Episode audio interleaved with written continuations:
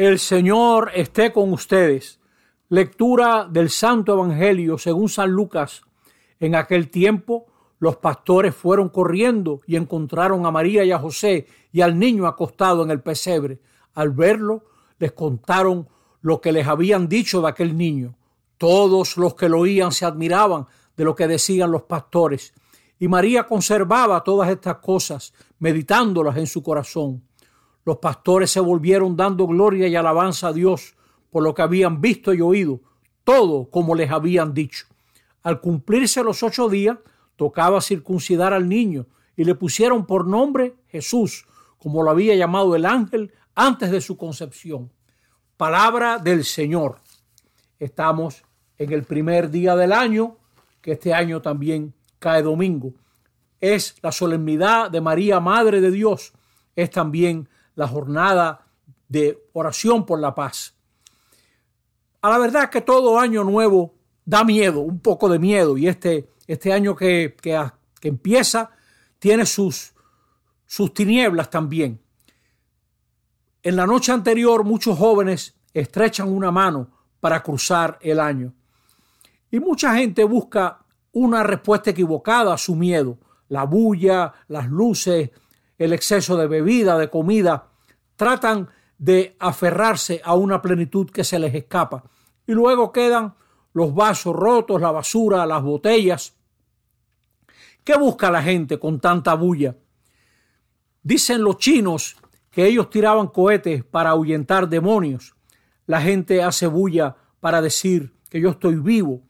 Cruzar el año con fuerza, con ruido, a ver si se domina la tierra y si se puede el cielo también con cohetes y hacer una fiesta en un momento tan terrible, porque a la verdad que da miedo pensar a dónde van mis años.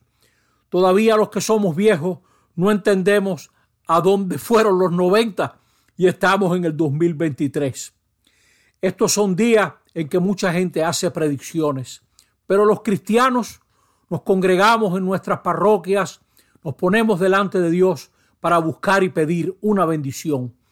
Y Dios nos ofrece su bendición, que es su propio rostro, lo que Dios es, su identidad, su personalidad.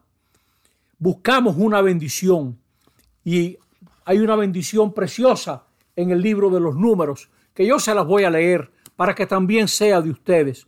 El Señor te bendiga y te proteja, ilumine su rostro sobre ti y te conceda su favor.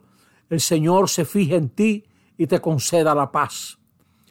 Así quiere el Señor Dios, según le dice a los israelitas, ser buscado. En la segunda lectura de hoy, en la carta a los Gálatas, vemos la bendición en el designio salvador que se cumple. Y estos son eventos que como María hay que guardarlos en el corazón.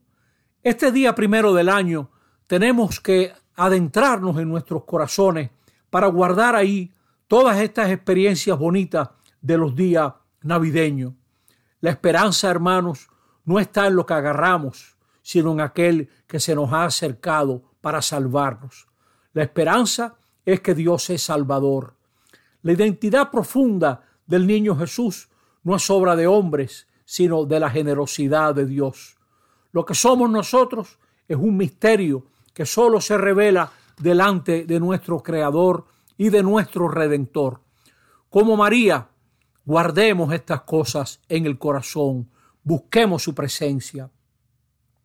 En la noche del 31, muchos jóvenes y parejas vestidos de gala van celebrando y en Santo Domingo mucha gente se acerca al malecón para recibir el primer rayo de sol.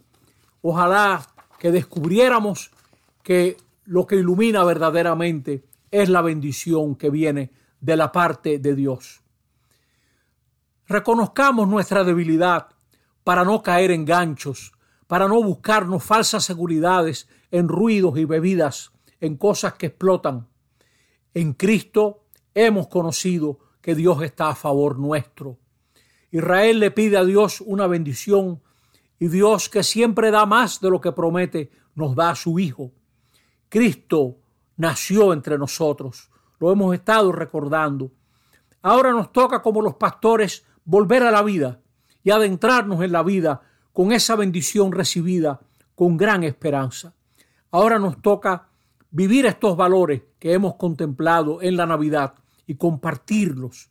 Nos toca la gran alegría de la solidaridad. Los pastores no solo encontraron el rostro de Dios, encontraron a un niño, porque Dios cumple más de lo prometido. Y ahora, con ánimo, adentrarnos en el año. María y José nos dan ejemplo, se someten y cumplen con la ley y cumpliendo descubren que Dios sigue salvando, que nuestra esperanza se ha renovado. Se ha ido un año, empieza otro, pero nuestro Dios es el mismo. Cristo es el que vino, viene y vendrá. En Él creemos, Él es el rostro de Dios.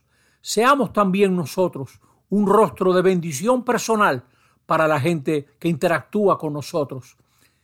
Hagamos así y seremos también nosotros una gran bendición.